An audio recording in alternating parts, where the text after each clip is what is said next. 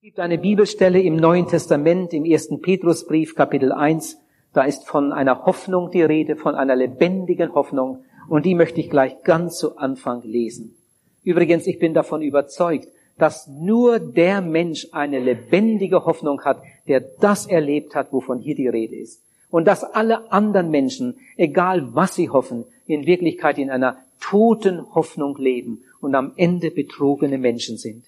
Der Apostel Petrus hat diesen Brief geschrieben. Er hat ihn geschrieben an Menschen, die zum Glauben gekommen waren, die sich für Jesus Christus entschieden haben. Und er wollte ihnen Mut machen mit diesem Brief. Er beginnt hier mit einem Lobpreis. Es heißt, gelobt sei Gott, der Vater unseres Herrn Jesus Christus, der uns in seiner großen Barmherzigkeit wiedergeboren hat zu einer lebendigen Hoffnung. Dieser Brief ist nicht an irgendwelche Leute gerichtet, sondern an Menschen, die sich für Jesus entschieden haben. An Menschen, die bekehrt sind, wie die Bibel das nennt, die wiedergeboren sind. Und ihnen sagt er, Gott hat uns in seiner großen Barmherzigkeit wiedergeboren zu einer lebendigen Hoffnung. In diesen Tagen kamen immer wieder zwei Worte äh, aus meinem Mund. Ich weiß nicht, wie oft ich diese beiden Worte gebraucht habe. Neben vielen anderen wichtigen Worten der Bibel kamen immer wieder zwei Worte. Das Wort Bekehrung und das Wort Wiedergeburt. Und manch einer hat vielleicht äh, gestaunt, warum das hier so oft gesagt wird und warum immer in dieser Reihenfolge. Ich habe das schon erlebt, dass mal jemand kam und fragte, warum äh, gebrauchen Sie diese beiden Worte immer in dieser Reihenfolge? Warum sagen Sie nicht einmal, der Mensch braucht eine Wiedergeburt und eine Bekehrung? Warum sagen Sie immer, der Mensch braucht eine Bekehrung und eine Wiedergeburt? Und manchmal wurde ich schon gefragt, warum sagen Sie das immer wieder so betont, der Mensch braucht eine Bekehrung und eine Wiedergeburt? Ist denn das nicht dasselbe? Nein, das ist durchaus nicht dasselbe. Das gehört zwar ganz dicht zusammen und trotzdem sind es zwei Seiten eines zusammenhängenden Geschehens. Wir haben in diesen Tagen viel über den Menschen nachgedacht. Und die Bibel sagt uns, dass der Mensch vom Sündenfall her von Gott getrennt ist. Wir sind sündige, verlorene Menschen. Wir haben viel über Gott nachgedacht. Und die Bibel sagt uns, dass Gott ein Gott der Liebe ist, dass Gott uns retten will, dass Gott in seiner Liebe so weit gegangen ist, dass er das Liebste, was er hatte, seinen Sohn Jesus Christus in diese Welt gesandt hat mit einer wunderbaren Botschaft und ihn dann sogar stellvertretend sterben ließ am Kreuz auf Golgatha. Gott ist Liebe, Gott will uns retten. Wir sind verlorene Sünder, wir brauchen ihn. Wie wird ein Mensch gerettet? Durch Bekehrung und Wiedergeburt. Eben habe ich gesagt, das ist nicht dasselbe. Was ist denn das? Was ist denn der Unterschied? Bekehrung ist mehr die menschliche Seite bei der Errettung und Wiedergeburt ist mehr die göttliche Seite bei der Errettung. Aber beide Male sind beide beteiligt. Bei der Bekehrung gibt der Mensch und bei der Wiedergeburt gibt Gott. Bei der Bekehrung gibt der Mensch nämlich seine Sünde und der Herr nimmt sie weg. Bei der Wiedergeburt gibt Gott nämlich das neue Leben in Jesus Christus und der Mensch nimmt es im Glauben an. Seht mal, ich habe da ein Fünf-Frankenstück, habe ich mir eben gerade geliehen. Denkt dran, dass ich es dir wiedergebe. Ein Fünf-Frankenstück, das ist eine Münze. Eine Münze. Aber diese Münze hat zwei Seiten. Auf der einen Seite das Kreuz, oben steht fünf Franken und dann der Zweig und die Jahreszahl und auf der anderen Seite der Kopf und die Umschrift. Eine Münze, eine fünf Franken Münze. Stell dir einmal vor, an dem Tag, an dem diese Münze gemacht wurde, hätte irgendetwas nicht funktioniert und diese Münze wäre nur auf einer Seite geprägt und die andere Seite wäre einfach leer. Was wäre die Münze dann wert? Zwei Franken 50, oder? Eine Seite ist ja leer. Nein, diese Münze wäre als Zahlungsmittel überhaupt nicht zu gebrauchen. Das ist zwar eine Münze, aber diese Münze hat zwei Seiten und beide Seiten, beide Prägungen sind wichtig. Und so ist es mit unserer Errettung. Errettung ist eine große Sache, aber Errettung besteht aus Bekehrung und Wiedergeburt. Und die Bekehrung geht immer der Wiedergeburt voraus. Erst zieht der Mensch das schmutzige Kleid aus und dann schenkt Gott ihm das neue Kleid. Erst gibt der Mensch das alte sündige Leben ab und dann gibt Gott ihm neues Leben. Erst bekehrt der Mensch. Das heißt, er bringt seine Sünden zu Jesus und bittet ihn um Vergebung. Ihr Lieben, bei der Bekehrung geht es nicht um einige Sünden. Bei der Bekehrung geht es nicht nur um die Sünden, die man noch weiß. Bei der Bekehrung geht es nicht nur um die Sünden, die in unseren Augen schlimm sind, sondern bei der Bekehrung geht es um das ganze alte Leben. Von der Kindheit bis zu diesem Augenblick unsere Gedanken, unsere Worte, unsere Handlungen, auch das, was wir überhaupt nicht wissen, alles, was Gott in unserem Leben als Sünde und Schuld sieht, das bringen wir bei der Bekehrung ihm. Wir können uns zwar nicht an jede Sünde erinnern, das kann ja kein Mensch, aber er kann es. Bei der Bekehrung geht es darum, dass ein Mensch endlich einmal ehrlich wird, im Gebet zu Jesus kommt und ihm sein ganzes altes Leben in einem Gebet bringt. Eine Bekehrung dauert normalerweise nur ein paar Minuten. Und eine Bekehrung ist eine einmalige Sache im Leben. Wenn ein Mensch sagt, ich habe mich schon fünfmal bekehrt, dann hat er sich fünfmal nicht richtig bekehrt. Oder, oder viermal nicht richtig bekehrt. Und beim fünften Mal hat es dann vielleicht geklappt. Aber wahrscheinlich beim fünften Mal auch nicht, denn sonst würde er nicht sagen, ich habe mich fünfmal bekehrt. Oder wenn jemand sagt, ich bekehre mich jeden Tag oder ich habe mich schon oft bekehrt oder ich bekehre mich immer wieder, dann weiß dieser Mensch nicht, was Bekehrung ist. Der hat sich noch nie bekehrt. Wenn der sich nämlich einmal richtig bekehrt hätte, würde er so einen Unsinn nicht sagen. Eine Bekehrung ist normalerweise eine einmalige Erfahrung im Leben. Da bringt der Mensch sein ganzes altes Leben zu Jesus Christus und bittet ihn um Vergebung. Und Jesus nimmt alles weg in einem Augenblick, als wäre das nie geschehen. Und dann öffnet er sein Herz entscheidet sich für Jesus, nimmt ihn auf im Glauben als seinen persönlichen Heiland und Erretter. Und in diesem Augenblick wird er wiedergeboren zu einer lebendigen Hoffnung. Wer Jesus im Glauben aufnimmt, wird wiedergeboren zu einer lebendigen Hoffnung. Jetzt möchte ich einen weiteren Text lesen. Und zwar aus dem Johannesevangelium Kapitel 3, wo auch dieses Thema angeschnitten wird. Nein, sehr sehr deutlich erwähnt wird. Da steht, es kam einer, ein Pharisäer mit Namen Nikodemus, ein Mitglied des Hohen Rats bei den Juden, in der Nacht zu Jesus. Und er sagte, Meister, wir wissen, dass du ein Lehrer bist, der von Gott gekommen ist, denn niemand kann die Zeichen tun, die du tust, es sei denn Gott mit ihm. Jesus antwortete ihm, wahrlich, wahrlich, ich sage dir. Jetzt hört einmal. Wenn jemand nicht von neuem geboren wird, kann er das Reich Gottes nicht sehen. Nikodemus sagte zu ihm, wie kann ein Mensch geboren werden, wenn er alt ist? Kann er denn wieder in den Leib seiner Mutter kommen und geboren werden? Jesus antwortete, wahrlich, wahrlich, ich sage dir, wenn jemand nicht durch Wasser und Geist geboren wird, kann er nicht in das Reich Gottes kommen. Was vom Fleisch geboren wird, das ist Fleisch. Was vom Geist geboren wird, das ist Geist. Wundere dich nicht darüber, dass ich dir gesagt habe, ihr müsst von neuem geboren werden. Es geht mir heute Abend um drei Punkte. Erstens, ohne Wiedergeburt gibt es kein ewiges Leben, sagt Jesus. Zweitens, was ist eine Wiedergeburt? Drittens, was muss ich tun, um wiedergeboren zu werden? Damit wir dieses große Thema verstehen, möchte ich ein paar einleitende Gedanken sagen. Wir wollen uns zuerst einmal mit zwei Worten beschäftigen, mit dem Wort Leben und mit dem Wort Tod. Was ist das eigentlich? Leben, Tod? Es sterben jeden Tag viele Menschen. Und manch einer von uns hat sicher schon am Sterbebett gesessen und dann miterlebt, wie jemand seinen letzten Atemzug tat. Und trotzdem wissen wir nicht, was da wirklich geschah. Ihr Lieben, niemand kann den Tod erklären. Niemand. Kein Arzt, kein Theologe, kein Philosoph, kein Naturwissenschaftler. Keiner kann den Tod erklären. Da stehen wir alle vor einem großen Geheimnis. Und genauso ist es mit dem Leben. Niemand kann das Leben wirklich erklären. Das ist auch ein großes Geheimnis. Hier greifen geistliche und natürliche Vorgänge ineinander. Geheimnisse, die wir nicht erklären können. Wir können den Tod nicht in ein Reagenzglas stecken und dann untersuchen wie irgendetwas.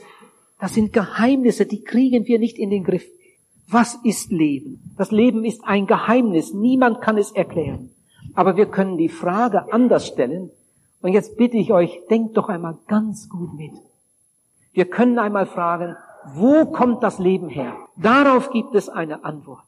Jesus hat gesagt, ich bin das Leben. Jesus lebt nicht nur, sondern Jesus ist das Leben. Das Leben ist eine Person. Vielleicht hast du so etwas noch nie gedacht. Aber das ist die Antwort. Die einzig richtige, die einzig gültige Antwort. Das Leben ist eine Person und alles Leben bis hinein in die Pflanzenwelt. Alles Leben kommt von ihm. Und wie ist das mit dem Geheimnis Tod? Was ist der Tod?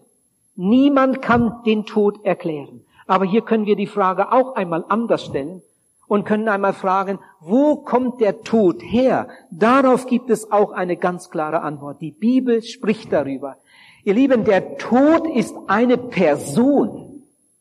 Vielleicht hast du so etwas noch nie gehört und noch nie gedacht, aber so ist es. Der Tod ist eine Person. So wie Jesus von sich sagen konnte, ich bin das Leben. Ich lebe. Ich habe Macht, Leben zu geben. So kann der Teufel von sich sagen, ich bin der Tod. Ich bin tot.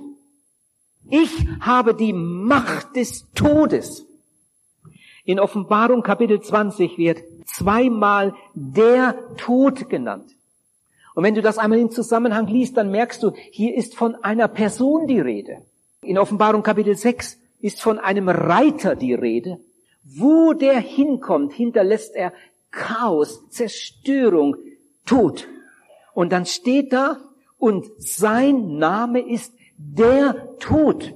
In Hebräer Kapitel 2, Vers 14 steht, dass es der Teufel ist, der die Macht des Todes hat. Zusammenfassend möchte ich sagen, das Leben kommt von Jesus und der Tod kommt vom Teufel. Jetzt komme ich zu einem ganz neuen Gedanken. Das ist ein interessanter Gedanke. Ihr Lieben, es gibt für uns Menschen zwei Möglichkeiten, Leben zu erfahren. Und es gibt zwei Möglichkeiten, den Tod zu erfahren. Es gibt zwei Arten Leben oder zwei Auswirkungen des Lebens. Die Bibel sagt, es gibt das natürliche Leben, das dauert 70 Jahre, steht in der Bibel. Das ist ein guter Durchschnitt. Das natürliche Leben dauert 70 Jahre. Wenn es hochkommt, sind es 80 Jahre. Und einige Leute leben sogar noch etwas länger. Es gibt das natürliche Leben und dann gibt es das ewige Leben. Das hört niemals auf. Genauso gibt es auch zwei Arten Tod oder zwei Auswirkungen des Todes. Die Bibel spricht vom ersten Tod und vom zweiten Tod. Jetzt hör gut. Der erste Tod ist der Feind des natürlichen Lebens. Der erste Tod zerstört das natürliche Leben. Der zweite Tod ist der Feind des ewigen Lebens. Wenn manche Leute das Wort Tod hören, dann haben sie irgendwie so die Vorstellung von Schluss, fertig, alles aus, Tod, Endstation. Die Bibel sagt etwas ganz, ganz anderes. Tod ist nicht Ohnmacht. Die Bibel spricht von der Macht des Todes, von der Gewalt des Todes, von der Herrschaft des Todes. Der Tod ist ein unheimlicher Feind, der letzte Feind. Der erste Tod Oh, ich wünschte, ihr würdet das nie mehr vergessen. Der erste Tod scheidet uns für immer vom Fleisch. Der erste Tod bedeutet ewige Scheidung vom Fleisch. In jedem Fall. Auch der bekehrte, wiedergeborene, gläubige Christ kommt nicht wieder zurück in seinen Körper, in seinen Leib. Der erste Tod bedeutet ewige Scheidung vom Fleisch. Du hast deinen irdischen Leib abgelegt und du kommst nie mehr da hinein zurück. Auch der Gläubige nicht. In der Bibel steht geschrieben, Fleisch und Blut können das Reich Gottes nicht erben. In der Bibel steht, es wird gesät ein verweslicher Leib, ein vergänglicher Leib. Aber auferstehen wird ein unverweslicher Leib.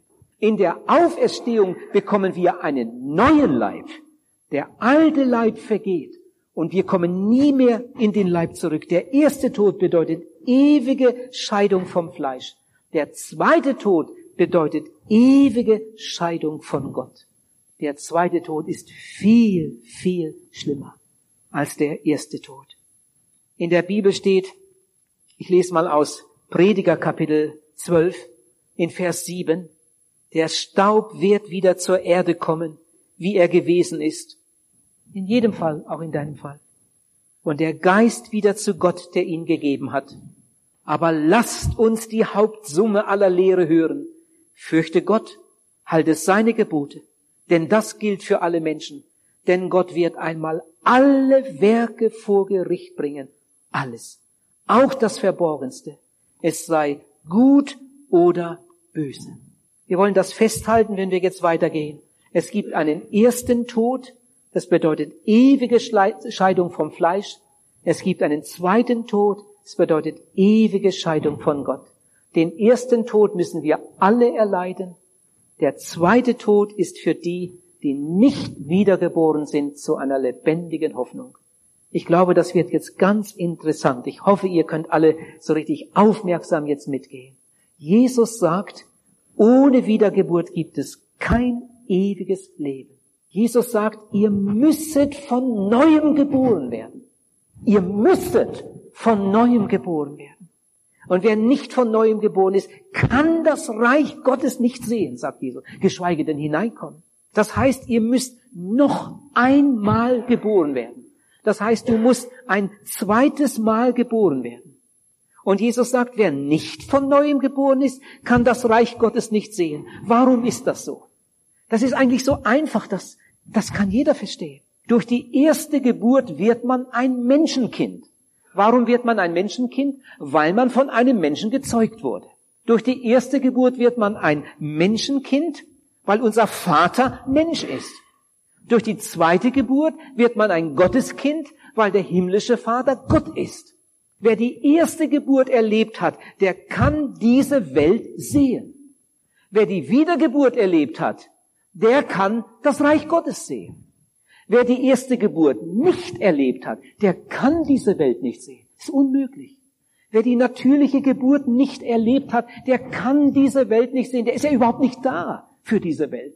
Genauso folgerichtig kann der, der die Wiedergeburt nicht erlebt hat, das Reich Gottes nicht sehen.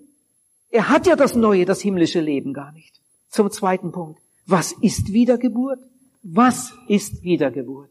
Oh, ich wünschte, ich könnte das jetzt so sagen, dass auch der Letzte heute Abend nach Hause geht und sagt, jetzt habe ich es verstanden. Was ist Wiedergeburt? Was, wenn du das erklären solltest? Jemand würde dich fragen, du, was ist denn das eigentlich, eine Wiedergeburt? Was würdest du dann sagen? Was ist Wiedergeburt? Ihr Lieben, Wiedergeburt ist nicht das, was die Esoteriker glauben das, was durch fernöstliche Religionen zu uns kommt, was heute immer mehr Leute in unseren Breitengraden glauben. Reinkarnation. Immer mehr Leute glauben daran. Reinkarnation bedeutet auf Deutsch Wiederverkörperung Verstorbener. Und es gibt Leute, die glauben, dass der Mensch stirbt und dann irgendwann wieder auf die Welt kommt. Vielleicht kann er sich nicht dran erinnern, die meisten können sich nicht dran erinnern, aber man kommt immer wieder auf die Welt. Nicht unbedingt als Mensch, aber man kommt immer wieder. Zum Beispiel von Karajan, der große Musiker, der glaubte ganz fest, dass er eine Reinkarnation war.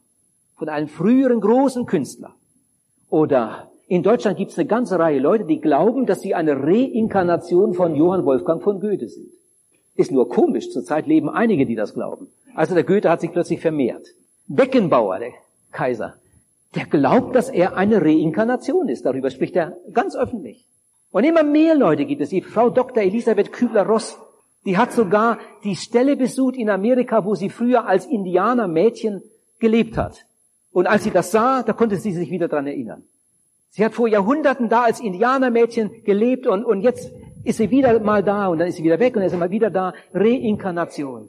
Die Bibel lehnt so etwas mit der letzten Entschiedenheit ab. So etwas gibt es nicht. Die Bibel nennt so etwas Teufelslehren, Dämonenlehren, Lügenlehren. So etwas gibt es nicht. In der Bibel steht, es ist dem Menschen gesetzt, einmal zu sterben, danach aber das Gericht. Der Mensch stirbt und dann wartet er auf die Auferstehung. Entweder zur Entrückung oder zum Endgericht. Und es gibt keine Bibelstelle, die sagt, dass zwischen dem Tod und der Auferstehung mit dem Menschen irgendetwas geschieht. Es ist dem Menschen gesetzt, einmal zu sterben, danach aber das Gericht. Jetzt frag einmal jemanden, was ist Wiedergeburt? Kannst du mir das erklären? Was ist Wiedergeburt? Wisst ihr, was ich glaube? Wenn man die Wiedergeburt verstehen will, dann muss man sich erst einmal mit der Geburt beschäftigen. Die Wiedergeburt ist eine Geburt. Jesus hat das Wort nicht einfach gewählt, weil ihm nichts anderes einfiel, sondern Jesus spricht von einer Wiedergeburt, weil das wirklich eine Geburt ist. Wir wollen uns mal ein paar Gedanken machen über die natürliche Geburt. Was ist eine Geburt? Angenommen, wir würden jetzt einen 14-Jährigen fragen, du sag mal, vielleicht haben sie das gerade durchgenommen im äh, Sexualunterricht oder die Eltern haben ihm schon viel zu diesem Thema gesagt. Das kann man ja gar nicht früh genug erklären. Sobald das Kind die erste Frage stellt, sollte man eine ehrliche, offene Antwort geben. Immer gut überlegen, wie weit man jetzt geht, aber eigentlich sollte die ganze Kindheit, die Teenagerzeit, sollte ein ständiges Informieren sein. Und wer kann das Kind besser, ehrlicher, liebevoller aufklären als Mutter und Vater? Und trotzdem gibt es da so viel Verklemmtheit. Gut, nehmen wir mal an, wir würden da irgendeinen 14-Jährigen jetzt fragen, sag mal, was ist eine Geburt? Kannst du mir das mal erklären? Was ist eine Geburt? Vielleicht könnte es sein, er würde sich ein bisschen herumdrehen und vielleicht würde er sagen, du, ich weiß genau, was du meinst. Meine große Schwester kriegt bald ein Baby. Die besucht da so einen Lehrgang bei der Mikroclubschule. Da wird das da auch alles durchgenommen. Du, aber ich habe mich jetzt nicht nach deiner großen Schwester erkundigt. Ich wollte gern mal wissen, was eine Geburt ist. Sag mir doch mal, was ist eine Geburt? Vielleicht sagt du, ich weiß genau, was du meinst. Wir haben ein Spital bei uns in der Nähe. Da ist so eine ganze Abteilung. Da werden jeden Tag oder jede Nacht hauptsächlich ne, viele Kinder geboren. Ich weiß genau, was du meinst. Du, jetzt habe ich mich nicht nach dem Krankenhaus erkundigt. Sag mir doch mal, was ist eine Geburt? Du, meine Tante ist sogar Hebamme. Das wollte ich auch nicht wissen. Junge, jetzt sag mir mal, was ist eine Geburt? Was ist eine Geburt? Nun, ich muss das jetzt nicht erklären, ihr wisst das alle. Wisst ihr, warum ich das eben gesagt habe? Warum ich das eben so ausgedehnt habe? Weil die Menschen, wenn es um die Wiedergeburt geht, genauso ausweichen. Was ist eine Wiedergeburt? Sprich mal mit irgendeinem darüber, der sich auch Christ nennt, nur weil er getauft und konfirmiert ist, getauft und gefirmt und ab und zu mal hingeht. Aber in der Bibel steht, wir müssen von neuem geboren werden. Weißt du, was das ist? Weißt du, was eine Wiedergeburt ist? Und dann fangen die Leute an, drum herum zu reden. Ja, wir sind doch keine Heiden. Bei uns wurde das auch alles durchgenommen. Ich war im christlichen Unterricht da, da wurde auch darüber geredet. Du, ich habe mich jetzt nicht nach dem christlichen Unterricht erkundigt. Kannst du mir sagen, was eine Wiedergeburt ist? Hast du das erlebt? Dann fängt er an, von der Kirche zu reden. Ja, wir gehören auch zur Kirche und, und seitdem wir den neuen Pfarrer haben, gehen wieder viel mehr Leute in die Kirche. Schön, aber das wollte ich jetzt auch nicht wissen. Ich wollte jetzt einmal wissen, was eine Wiedergeburt ist. Kannst du mir sagen, was eine Wiedergeburt ist? Ich habe doch nichts gegen den Unterricht und gegen den Pfarrer. Aber jetzt sag mir mal, was ist eine Wiedergeburt? Ich habe es jetzt immer noch nicht erklärt. Und ich komme jetzt trotzdem schon zum dritten Punkt. Das ist die Frage, was muss ich tun, um wiedergeboren zu werden? Und indem ich die Frage beantworte, beantworte ich auch gleich die zweite mit, was ist Wiedergeburt? Was muss ich tun, um wiedergeboren zu werden? Kind wird man nur durch Geburt. Kind wird man nur durch Geburt. Das ist sogar im Tierreich so. Kind wird man nur durch Geburt. Wenn du gern einen Dackel haben möchtest, kannst du nicht in die Drogerie gehen und sagen, ich komme nachher vorbei, können Sie mir den mal anrühren. Ich, äh, das geht nicht, obwohl er das alles in seinen Tüten und Gläsern und Dosen hat, was dafür nötig ist. Aber das geht nicht. Das geht nicht. Der muss geboren werden. Der muss geboren werden, sonst funktioniert das nicht. Und genauso ist das auch, auch beim Menschen. Und genauso ist das auf der geistlichen Ebene. Nur durch Geburt entsteht neues Leben. Ein Gotteskind wird man nur durch die geistliche Geburt. Aber jetzt nehme ich mir doch mal die Freiheit und sage etwas, etwas über die natürliche Geburt. Damit wir die geistliche Geburt dann möglichst verstehen. Wie kommt es zur natürlichen Geburt? Wie kommt es dazu? Da wird kein Kind geboren, weil die Leute sich einen Kinderwagen kaufen oder was weiß ich, irgendetwas und Wäsche und Alete-Kost fürs Kind und Creme. Wie kommt es zur Geburt? Das sind ganz bestimmte Schritte. Es geht nicht anders. Wie kommt es zur Geburt? Wir wissen, dass, das ist sogar im Pflanzenreich so. Wenn neues Leben entstehen soll, muss unbedingt Same nötig sein. Das ist interessant. Es muss unbedingt Same nötig sein. Aber wenn noch so viel Same da wäre, es wird nie neues Leben entstehen. Es muss eine Mutter da sein. Es muss eine Befruchtung geben. Eine Befruchtung. Und wenn der Same das Ei trifft und das Ei befruchtet, dann entsteht neues Leben. Das ist der Weg. Ihr Lieben, wir wissen sogar, dass die Frau eigentlich nur einen Tag im Monat fruchtbar ist. An dem Tag des Eisprungs. Und wenn an diesem Tag Same das fruchtbare Ei trifft, dann entsteht neues Leben. Eigentlich nur an einem Tag. Genauso ist das im Geistlichen. Genauso. In der Bibel steht geschrieben, der Same ist das Wort Gottes. Immer wenn das lebendige Wort Gottes ausgestreut wird, ist das so, als wenn der Seemann kommt. Es wird Same ausgestreut. Lebendiger Same. Im engeren Sinn, das darf man sagen, ist Jesus Christus selbst der lebendige Same. In der Bibel steht geschrieben, das Wort wurde Fleisch. Damit ist Jesus gemeint, die Fleischwerdung Jesu. Das Wort wurde Fleisch und kam zu uns. Aber es heißt dann auch gleich in dem Kapitel, er kam in sein Eigentum, aber die meisten nahmen ihn nicht auf. Ihr Lieben, was nützt das, wenn viel Same da ist? Was nützt das? Wenn der Same nicht das fruchtbare Ei erreicht. Es wird nie neues Leben geben. Und genauso ist es im Geistlichen. Was nützt alle Verkündigung? Was nützen alle geistliche Angebote? Wenn der Same, wenn Jesus Christus selbst nicht das Herz erreicht, so wie nur eine natürliche Befruchtung, die dann zur Geburt führt, entstehen kann, wenn das Ei, wenn am Tage des Eisprungs, wenn dann der Same das fruchtbare Ei trifft, Ihr Lieben, so kann auf der geistlichen Ebene nur eine Wiedergeburt entstehen, wenn ein Mensch sein Herz öffnet für Jesus. Wenn ein Mensch das Evangelium gehört hat und er hat es und er hat seinen sündigen, verlorenen Zustand erkannt. Und jetzt kommt er mit seiner Sünde und bekennt seine Sünde und bittet um Vergebung. Das ist der richtige Augenblick. Er hat seine Sünde rausgegeben, abgegeben. Das Blut Jesu Christi macht ihn rein von aller Sünde. Und jetzt sagt der Herr Jesus, und jetzt entscheide ich mich für dich. Jetzt komm in mein Herz. Ich nehme dich auf. Herr Jesus, komm in mein Herz. Ich will dein sein, du sollst mein sein. Von jetzt will ich dir für immer gehören. Der Apostel Paulus sagt, Christus in uns, die Hoffnung der Herrlichkeit. Was nützt Christus irgendwo? Was nützt Christus, der da gepredigt wird und Christus in uns, die Hoffnung der Herrlichkeit?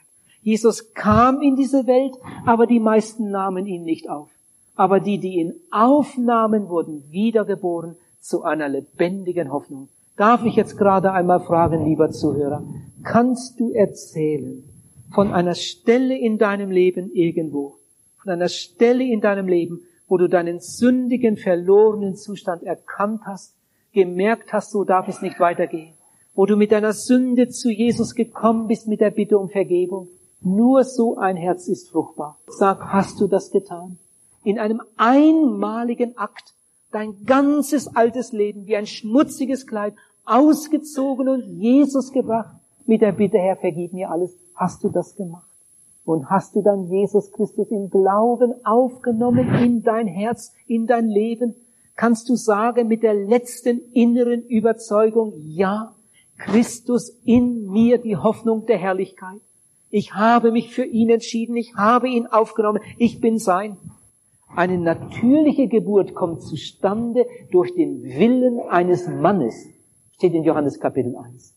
Eine natürliche Geburt kommt zustande durch den Willen eines Mannes, durch eine menschliche Zeugung.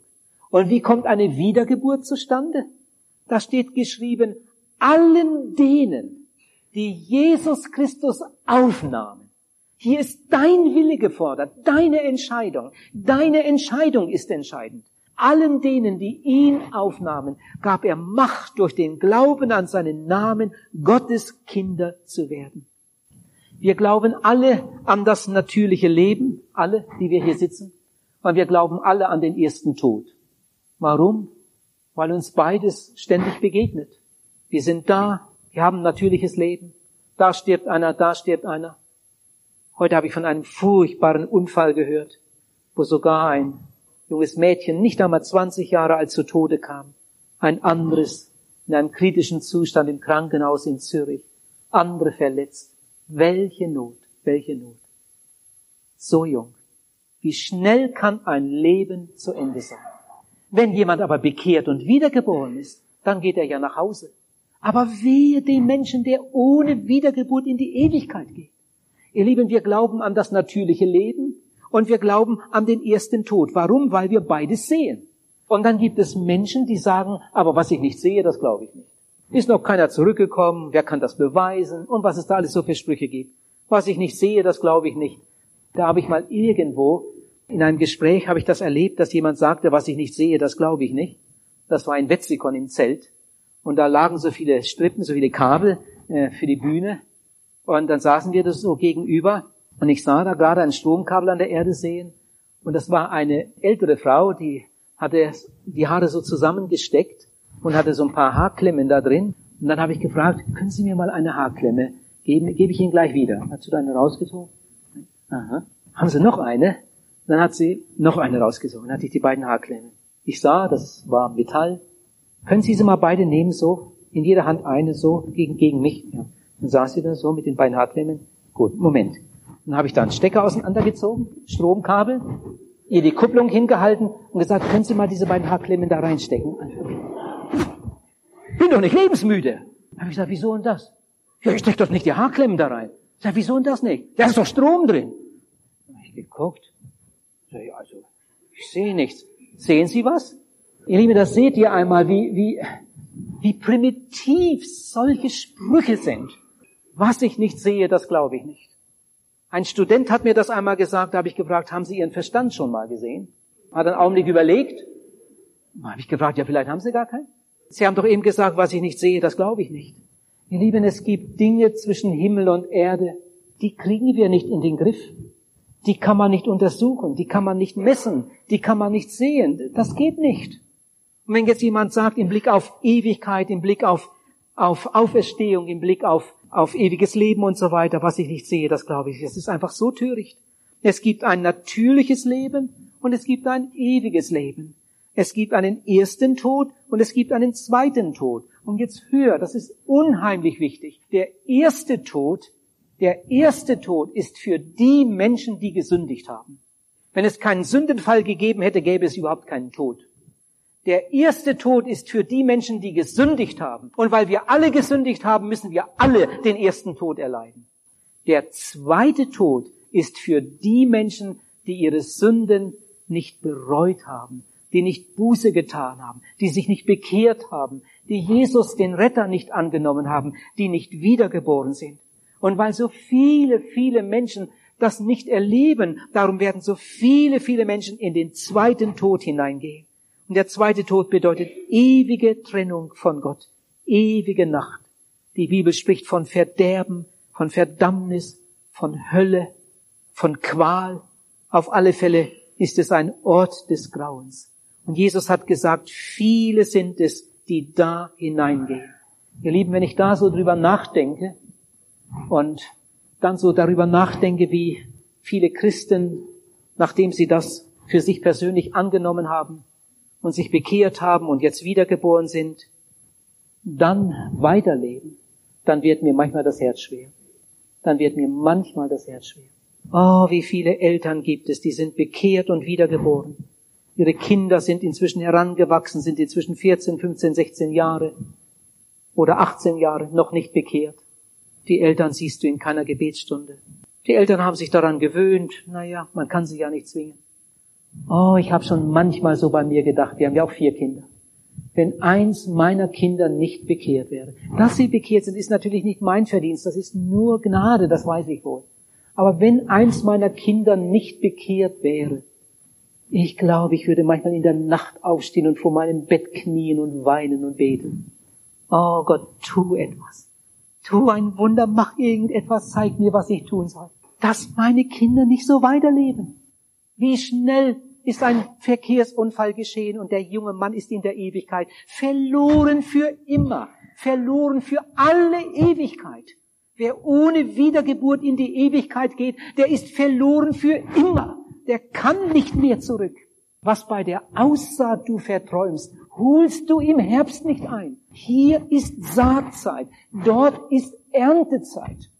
Wie der Baum fällt, steht in der Bibel. Wie der Baum fällt, so liegt er.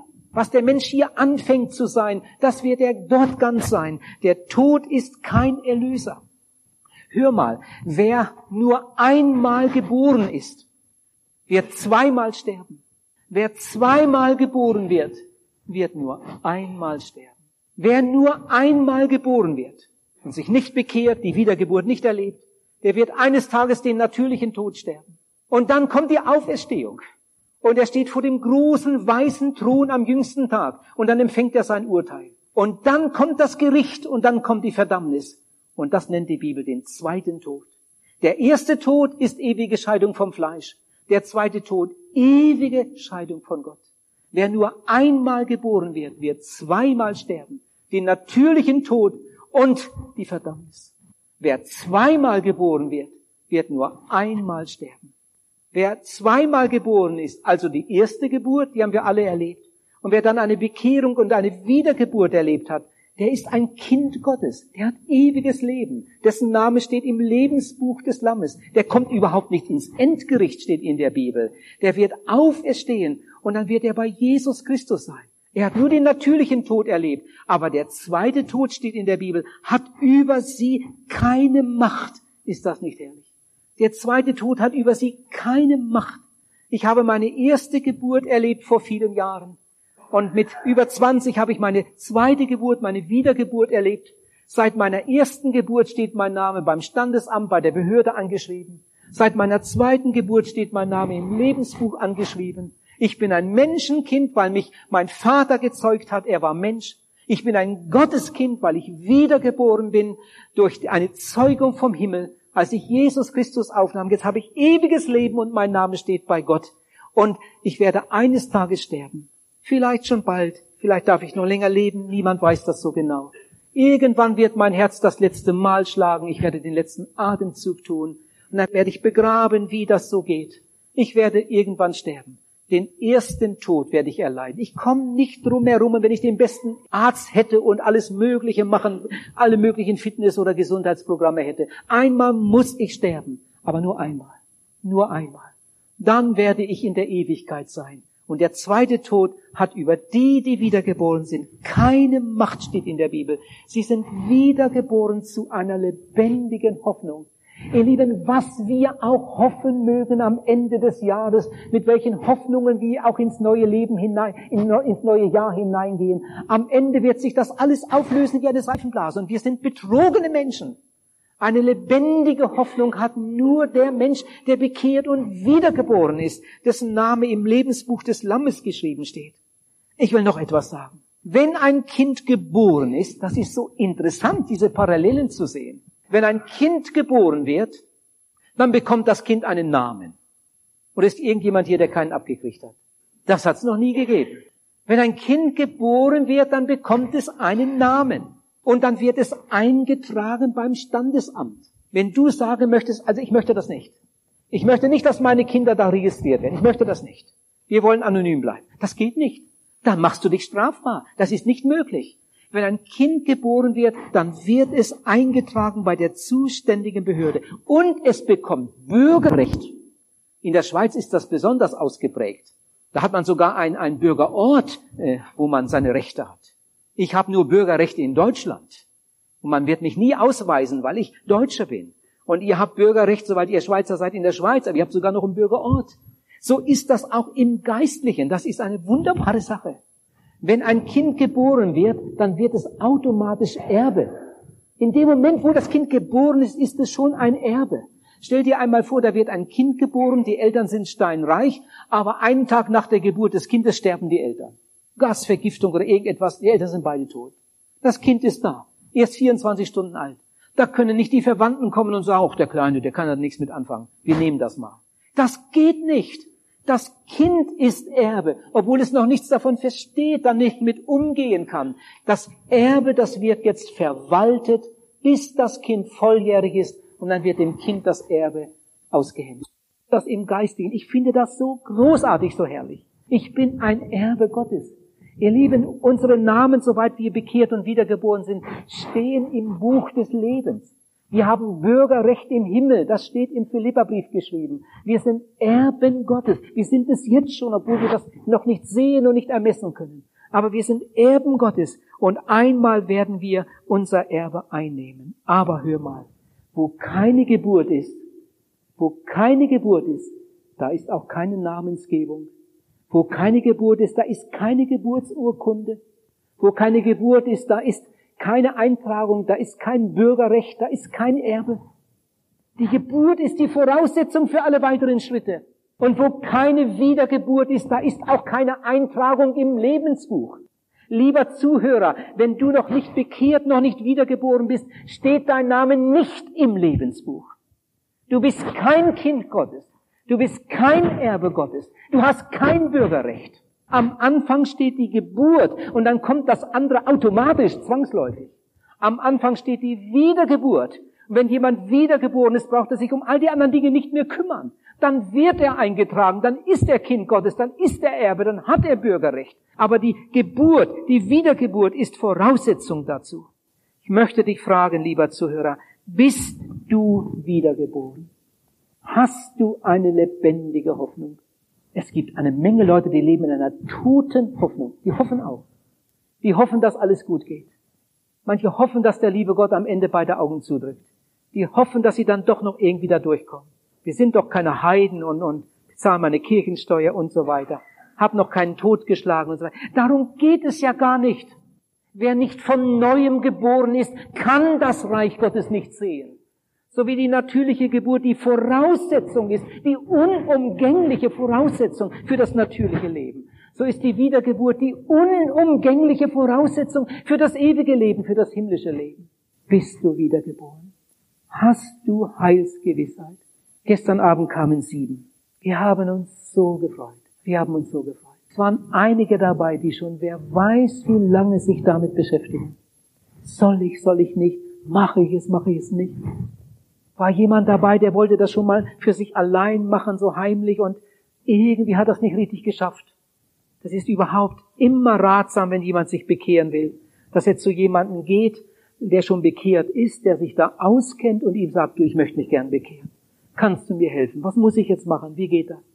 Leute, die das so heimlich machen wollen, anonym bleiben wollen, die wissen dann oft nicht, wie sie es machen sollen und dann, dann machen sie es und dann probieren sie es nochmal, probieren sie es nochmal und haben immer noch keine Heilsgewissheit. Gestern Abend war da einer, der hatte auch schon probiert. Aber es hatte irgendwie nicht geklappt. Und gestern Abend ging er dankbar und froh nach Hause. Endlich ganze Sachen. Gestern Abend war eine Person dabei. In ihrer Familie schon jemand bekehrt. Und diese andere Person in der Familie hat viel für diese Person gebetet. Und gestern Abend kam eben diese zweite Person und bekehrte sich. Das sind manchmal interessante Vorgeschichten.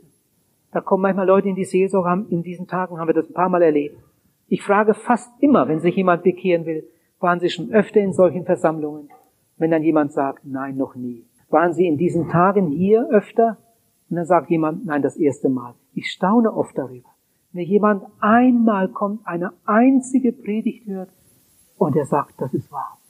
Das stimmt. Ich bin verloren. So darf es nicht weitergehen. Und so will ich nicht weitergehen. Und er kommt und übergibt sein Leben Jesus. Und dann gibt es andere, oh, das ist so, so schrecklich. Es gibt andere, die haben, wer weiß, wie viele Predigten gehört. Die könnten schon lange bekehrt sein. Könnt ihr denken, dass solche heute Abend hier sitzen? Denk mal zurück. Warst du nicht schon mal in einer ähnlichen Versammlung? Vielleicht hast du mal eine Kassette gehört. Du hast damals da gesessen in deinem Auto und hast gedacht, ja, eigentlich hat er recht. Das stimmt, was der sagt. Vielleicht hast du ein Buch gelesen. Wie viele Menschen gibt es, die waren schon mal an diesem Punkt. Die waren vielleicht sogar schon einige Male an diesem Punkt. Die waren sogar drauf und dran, sich zu bekehren. Und dann haben sie es doch nicht gemacht. Manch einer geht aus dem Saal raus, geht aus dem Zelt raus mit dem Wunsch, sich zu bekehren. Und dann ist er gerade um die Ecke gegangen, dann steht da irgendein Bekannter und dann schämt er sich und alles ist weg. Oh, der Teufel, der ist so gemein. So schnell lässt er seine Beute nicht los.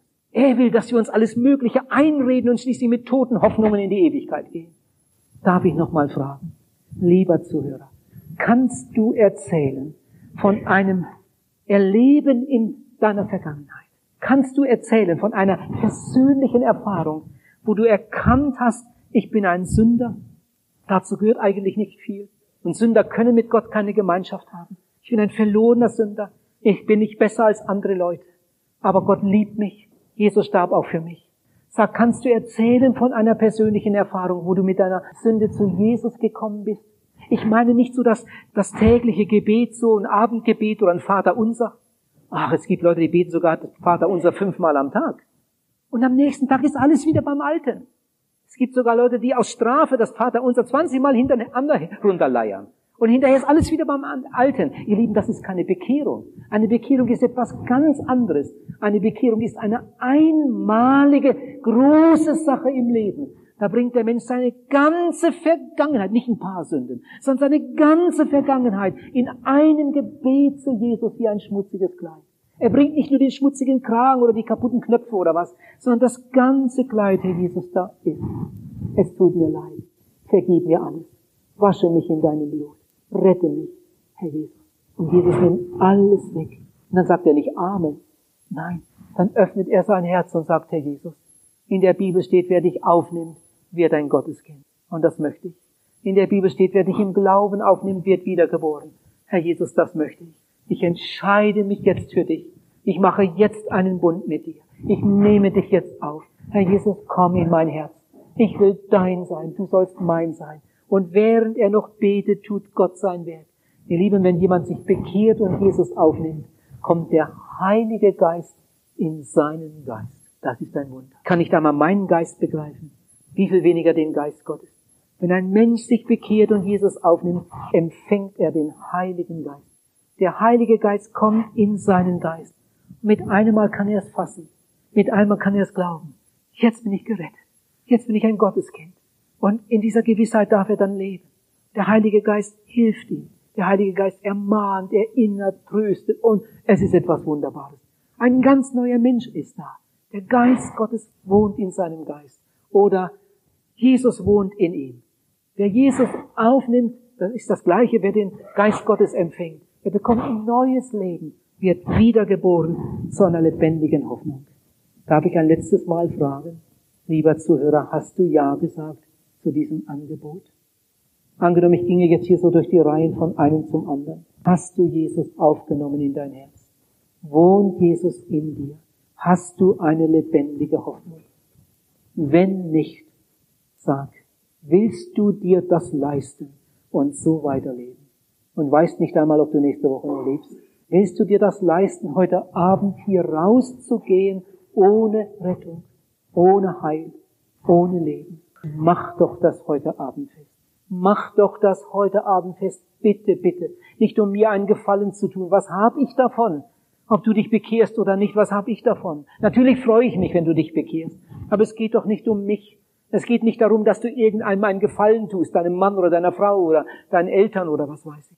Es geht um deine Seele, es geht um dein Heil, es geht um dich, lieber Zuhörer. Komm heute Abend und gib Jesus dein Herz. Gott möge dir helfen.